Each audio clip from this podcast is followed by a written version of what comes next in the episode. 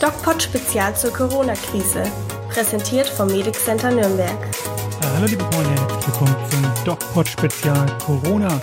Naja, jetzt haben wir schon seit über einer Woche die Ausgehbeschränkungen und es ist relativ anstrengend und es wird langsam so ein bisschen, man entwickelt langsam so ein bisschen äh, einen Lagerkoller und es werden Stimmen laut, die äh, schon wieder fragen, wie lange soll das Ganze noch gehen? Wann können wir endlich wieder unser normales Leben fristen? Ja, Kanzleramtsminister Helge Braun hat am Freitag darüber informiert, dass wir noch ganz schön geduldig sein müssen, nämlich bis zum 20. April werden wir mindestens noch durchhalten. Das bedeutet für uns, ähm, wir müssen uns die Zeit irgendwie vertreiben, wie man das eventuell machen könnte. Dazu haben wir ein Video auf unserem YouTube-Kanal der DocPod eingestellt. Und wie Lisa das so macht und welche Fragen Lisa zum Thema Corona hat, welche Zuschauerfragen und Zuhörerfragen vielleicht auch reingekommen sind, das werden wir sie jetzt selber fragen. Hallo Lisa. Hallo Falk. Wie geht's dir denn? Mir geht's soweit ganz gut. Es ist alles eigentlich wie unverändert. Ich bin jetzt nur noch äh, zu Hause im Homeoffice. Bei euch jetzt auch langsam Homeoffice. Ja, und äh, ja, wenn man die, wenn man die Chance hat, es zu machen, wieso sollte man die nicht nutzen, ne? Klar, denke ich auch. Also alle, die jetzt noch auf Arbeit müssen, äh, die müssen halt. Und ich denke, alle anderen, die tun ganz gut daran, einfach zu Hause zu bleiben. Und ähm, dank des Internets sozusagen haben wir ja auch die Möglichkeit, da fast genauso zu arbeiten wie im Büro, was mich übrigens äh, ja. auf einen ganz interessanten Punkt bringt, nämlich mhm. die Frage, ähm, sind denn diese ganzen Konferenzen, diese ganzen Meetings überall auf der Welt, die immer stattgefunden haben, ähm, wo man mal schnell nach Madrid geflogen ist oder mal schnell nach Peking oder die Politiker auch, ja, sich ständig getroffen haben, ist das eigentlich ja. notwendig? Ich meine, wir sehen ja, es geht auch ohne. Ja, es geht auch ohne. Also ich denke, teilweise ist es schon ganz gut, wenn man vor Ort ist, aber ich denke, die Vielzahl an Meetings, die man so hat, wo man jetzt weite Strecken zurücklegen muss, ich denke, die sind auch durch Videokonferenzen eigentlich gut machbar. Das glaube ich mhm. eben auch. Und ähm, vielleicht auch ein bisschen entspannter im häuslichen Umfeld. Ich weiß es nicht. Ich stelle das ja. mal so in den Raum. Ja, das stimmt. Also ich bin derselben Meinung. Ich habe gerade Nachrichten geguckt und ähm, gesehen, dass die Opferzahlen, nein, stopp, die Infektionszahlen in mhm. Italien jetzt langsam etwas weniger ansteigen. Und ähm, das soll. Wirklich? Okay. Ja, genau, das scheint wohl so ein bisschen ein Hoffnungsschimmer zu sein. Mhm. Der Wahnsinn, ja, die haben ja jetzt am Wochenende die 10.000 ähm, Toten leider geknackt, ne? Ja, Wahnsinn. Auch USA, ne? Ich habe äh, ja. nochmal geschaut. Der Trump hat vor ein paar Wochen gesagt, ja, also die ganze Geschichte, das wird Ostern vorbei sein, das ist, wir haben Ostern gefüllte Kirchen, das ist nur ein bisschen eine Grippe. Heute hat er gesagt, wir sind froh, wenn wir die 100.000 Toten nicht überschreiten. Ja. Also. Ja, das, äh, es ist auf jeden Fall ja, sehr, sehr blöd, die Situation jetzt, aber ähm, gut. Wir hoffen mal das Beste und dass, jetzt, dass es jetzt ein bisschen abflacht die nächsten Tage und Wochen. Ja, ich glaube, wir in Deutschland äh, haben da Glück, dass wir äh, doch, ähm, ich will nicht sagen, relativ früh reagiert haben, denn mhm. meine ähm, Vorbehalte gegenüber den Gesundheitsämtern, die sind ja bekannt. Ähm, ja. Aber wir, naja, es ist wirklich so. Es ist ein, ein, ein, ein, Grauen, wie das gemanagt wird. Aber mhm. wir testen relativ früh und die äh, wirklich Verantwortlichen in diesem Land, also die Ärzte und die Krankenhäuser und die kassenärztlichen Vereinigungen, haben relativ schnell erkannt, wie dramatisch das werden kann. Und wir testen sehr, sehr sehr, sehr breit und wir testen nicht nur diejenigen, die ins Krankenhaus kommen, wie das offensichtlich okay. in Italien der Fall ist. Und deswegen sind unsere Zahlen viel näher an den wirklichen Zahlen dran. Wenn du die normale Sterberate nimmst und für Italien mal hochrechnest, dann müssten die schon zwei Millionen Infizierte haben und wahrscheinlich ist das auch so. Okay. Weißt du, wie aktuell unsere Zahlen sind? Ich weiß es gerade gar nicht. Ähm, um die 60.000. Ich hatte um es vorhin mal gesehen, aber das ändert sich ja tatsächlich auch sehr schnell. Und es gibt mhm. ja verschiedene Zählweisen. Es gibt ja die Zählweise der Johns Hopkins Universität und es gibt die mhm. Zählweise des Robert Koch Institutes, die deutlich niedriger liegt, was daran liegt, dass das Robert Koch Institut nur gemeldete Fälle in die eigene Zählweise einschließt. Okay. Und das sind gemeldete Fälle der Gesundheitsämter. Mhm. Und wir kommen zu meinem Lieblingsthema Gesundheitsämter zurück. Äh, die Zahlen der Johns Hopkins Universität scheinen mir doch die realistischeren zu sein, weil ja. die Verlässlichkeit der Gesundheitsämter aktuell schwierig ist. Ich habe ähm, heute erst wieder mit äh, Freunden gesprochen, die seit mittlerweile zwölf Tagen auf ein Testergebnis warten was wirklich, ja, was wirklich äh, äh, krass ist. Ähm, und das kommt Hier natürlich in, Erlangen. Das ist immer unterschiedlich, welches Gesundheitsamt zuständig ist. Ne? Okay. Mhm. Ähm, also schwierige Sache insgesamt, ähm, was aber jetzt auch daran liegt, muss man sagen, dass diese Ämter einfach über Jahrzehnte totgespart wurden mhm. und ähm, die Aufgabe, die sie erledigen müssen, mit den aktuellen Ressourcen gar nicht erledigen können. Es gibt da ein, ein Interview vom Chef des äh, Münchner Gesundheitsamts, die, äh, da ging es um die Münchner Kohorte, also um diejenigen Patienten, die Ende Januar von der Firma Webasto mh, hm, einen kleinen Ausbruch, 14 Patienten waren das, ähm, ja. sozusagen der erste Ausbruch in Deutschland. Und die wurden ja dann tatsächlich gut isoliert und die Kontaktperson nachverfolgt. Mhm. Und der Chef des Gesundheitsamtes hat gesagt, sie waren von der Manpower für diese 14 Leute und die Nachverfolgung an der Grenze. Okay. Ja, das ist also, ein, ja. ist also ein gesamtgesellschaftliches Problem, dass wir mhm. unsere Gesundheitsämter in, äh, in gesundheitlichen Friedenszeiten nicht gut ausgestattet haben und die sollen jetzt koordinieren und das ähm, geht äh, zumindest bei einigen schief. Trotzdem stehen wir ja ganz gut da bei uns. Okay.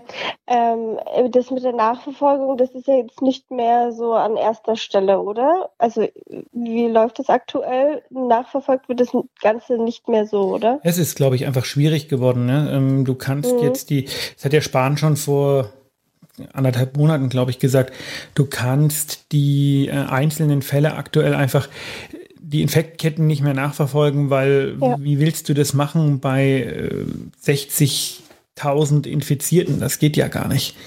Ja. Jetzt geht es um die Eindämmung und den Versuch, wenn unsere Zahlen wirklich sinken, dann wieder eine Nachverfolgung zu initiieren, wenn wir kein Ausbruch im Sinne von ganz Deutschland mehr haben, sondern das in Deutschland einigermaßen im Griff haben und dann immer wieder lokale Herde haben, die hochploppen werden. Ja, verstehe ich. Okay.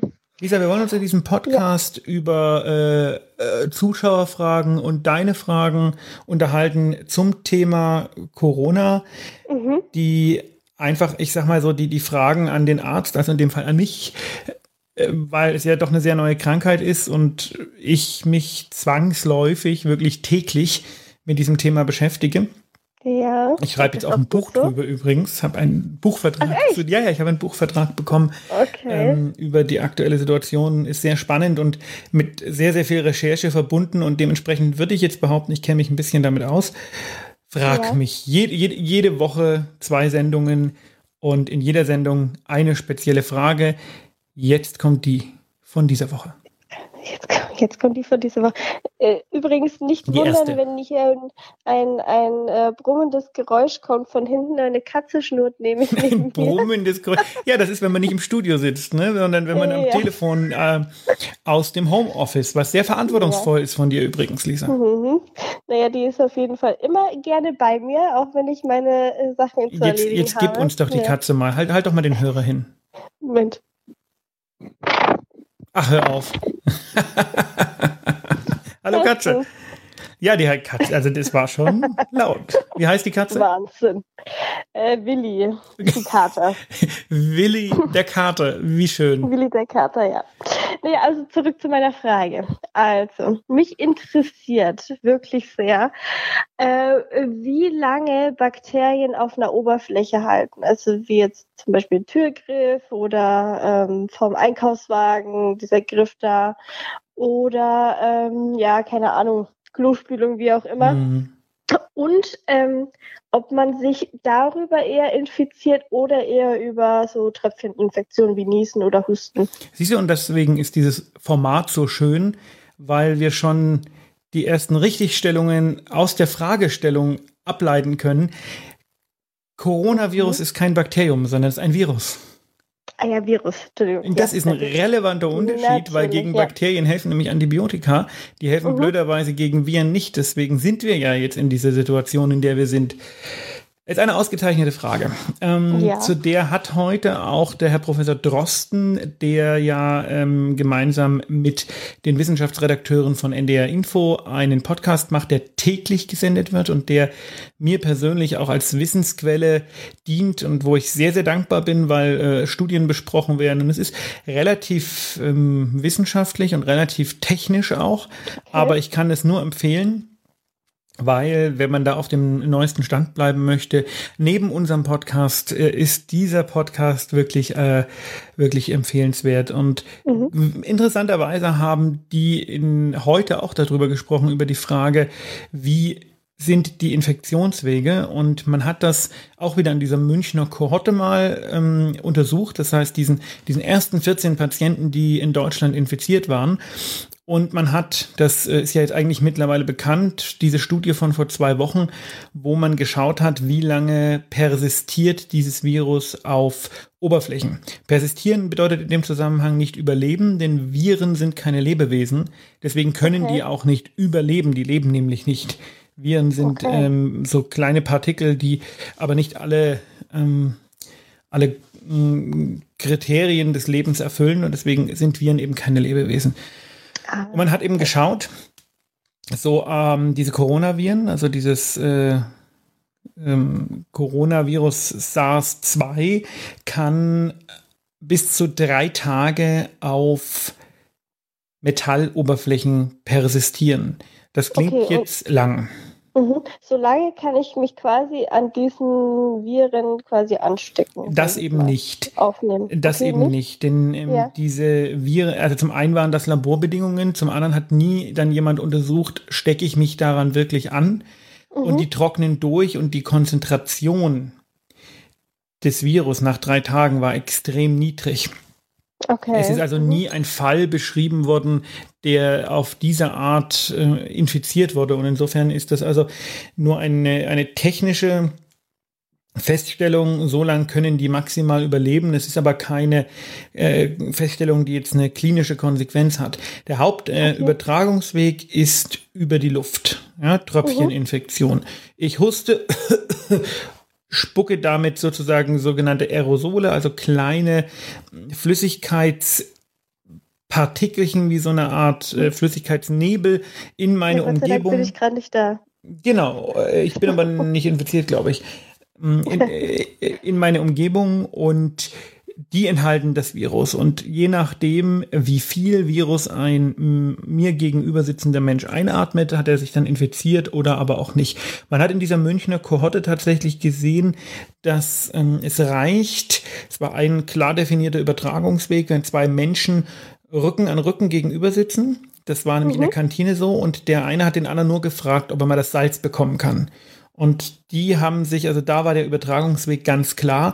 Das bedeutet, die, das ist ein, ein Kriterium oder ein, ähm, ja, ein Kriterium ist die Länge der Exposition. Also wie mhm. lange bin ich mit jemandem äh, face to face?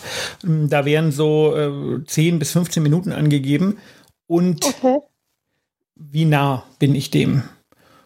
Und natürlich trägt der einen Mundschutz, denn der Mundschutz kann jetzt nicht dich vor einer Infektion schützen, aber in dem Moment, wo der Infizierte den trägt, dann sehr wohl, weil dann einfach die Aerosole abgefangen werden und die Menge des Virus, was in der Luft äh, sich verteilt, niedriger ist.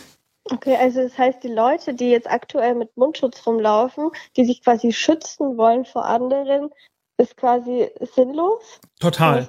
Extrem okay. sinnlos. Die schützen höchstens andere vor sich und das finde ich äh, ist auch äh, eine, eine vernünftige Geste, wenn man einfach zeigt, mhm. ich bin vielleicht infiziert, ich weiß es ja nicht, ja, denn 44 äh, Prozent der Infizierten sind schon infektiös äh, 12 bis 24 Stunden vor den ersten Symptomen.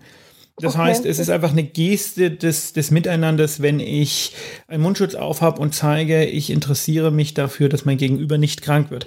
Mich selber kann ich davor nicht schützen. Das ist so dieses, diese, äh, ähm, dieses asiatische Paradox. Die machen das ja, haben auch das mhm. auch schon vor Corona viel gemacht und es bringt halt gar nichts, völlig unwissenschaftlich. Okay, ich glaube nämlich, das wissen viele auch nicht. Also ich glaube, viele machen das einfach zum Selbstschutz, obwohl sie nicht wissen, dass sie eigentlich andere davor schützen dann. Ist ja aber auch nicht verkehrt. Also ja. pr prinzipiell natürlich ist es nie nicht, schlecht, ne? andere zu Nein. schützen. Nein, natürlich nicht, Idee. aber ich glaube, die denken eher, sie schützen sich, obwohl sie sich nicht dabei schützen. Das ist nicht ganz so clever. Ja. Genau, aber was auch sich viele so vorstellen, ist, dass das Virus einfach so in der Luft rumwabert und man nur durch eine Viruswolke laufen muss und dann ist man infiziert. Ganz so ist das auch nicht. Das Virus mhm. verdünnt sich sehr schnell in der Luft und man braucht wirklich eine ordentliche Menge, um sich zu infizieren. Aber äh, das darf nicht darüber hinwegtäuschen, dass man sich tatsächlich verhältnismäßig leicht infiziert. Und ähm, dass wir zwar viele deutlich äh, wenig symptomatische Fälle sehen, aber wahrscheinlich keine komplett asymptomatischen. Das wissen wir noch nicht. Das wissen mhm. wir erst, wenn es diese Antikörpertests gibt. Und tada, die gibt es seit heute. Okay, das ist schon mal, schon mal ein Fortschritt. Da können die nachvollziehen, ob sie schon mal Corona hatten, oder? Genau, ein Antikörpertest ja. zeigt, ob das Immunsystem schon Kontakt mit dem Virus hatte und mhm. es bildet sich nach ungefähr fünf bis sieben Tagen eine sogenannte immunologische Narbe aus. Die kann man testen. Handelt sich ja. dabei um sogenannte Immunoglobuline G. Es gibt verschiedene ähm, Immunoglobuline. Es ist relativ komplex. Die sind dafür da, dass der Körper Infektionen abwehren kann. Und die G-Immunoglobuline sind äh, zuständig für die, für die Langzeitabwehr von Infektionen. Und mhm. wenn man äh, G-Immunoglobuline gegen dieses Coronavirus ähm, nachweisen kann, dann bedeutet das, man hat das schon gehabt und man ist vermutlich nach allem, was wir bis heute wissen, äh, zumindest für eine gewisse Zeit äh, immun gegen schwere Verläufe. Und das wäre natürlich im Gesundheitswesen ein Riesenvorteil. Ja, eindeutig. Okay, also zusammengefasst kann man sagen, dass man sich eher nicht durch irgendwelche Türklinken oder so infiziert, sondern eher durch Husten, Niesen. Hauptsächlich. Das bedeutet aber nicht, dass man dass man sich nicht die Hände waschen soll, ne? denn wir mhm. wissen äh, einfach noch zu wenig. Und ähm, theoretisch könnte ich natürlich jetzt ganz, ganz viel Virus irgendwo aufsammeln, mir ja. ins Gesicht fassen damit und mich dann theoretisch auch infizieren. Da wissen wir zu wenig drüber. Deswegen gilt okay. nach wie vor, langsam Hände waschen, am besten äh, auch lange. Man sagt zweimal Happy Birthday singen und das ist ganz schön lang. Mit äh, warmem oh, ja. Wasser und genügend mhm. Seife, um äh, ausreichend sicher zu sein. Welche Wirkung das im Einzelnen hat und wie die Übertragungswege genau sind und ob man sich tatsächlich von Oberflächen aus infizieren kann, das wissen wir noch nicht. Okay. Übrigens ist das Virus auch lange Zeit im Stuhl nachweisbar. Oh, okay, alles Ob klar. Stuhl ja. infektiös ist, wissen wir aber nicht. Vermutlich nicht. Okay. Vermutlich nicht, äh, weil man den dann einatmen müsste. Das machen ja so wenige. oh Gott, ich will es mir nicht vorstellen. Ich habe ähm, zum Schluss noch einen guten Witz, den ich heute gehört habe. Ja. Möchtest du hören? Äh, man darf ja auch mal irgendwie die Situation aufheitern. Ja, wir hatten ja über Trump vorhin gesprochen der ja. ja. heute das sagt, morgen das und vermutlich sein Volk in die größte ähm, Katastrophe führt, die Amerika jemals erlebt hat. Ja. Und ähm, wie war das? Bush, Obama und Trump sind gestorben und treten jetzt nun vor Gott. Und Gott fragt Bush, woran glaubst du? Und Bush sagt, ich glaube an das großartigste Land der Welt, ich glaube an Militärmacht, ich glaube an die Freiheit der Wirtschaft und Gott sagt, hm, ja, ist schon okay. Komm, geh, geht, komm hier auf meine linke Seite. Und dann fragt der Obama, woran glaubst du? Und Obama sagt, ja, ich glaube an Demokratie und ich äh, glaube an die Freiheit des Volkes und ich glaube an Sozialsysteme und den Schutz der Armen und sagt, Gott, super, passt wunderbar zu mir. Komm, komm an meine rechte Seite. Und dann fragt der Trump, hey, woran glaubst du? Und Trump sagt, ich glaube, dass du auf meinem Platz sitzt. ja, den habe ich heute gehört, den fand ich mega gut. Sehr gut, ja, das, das beschreibt es sehr gut, ja.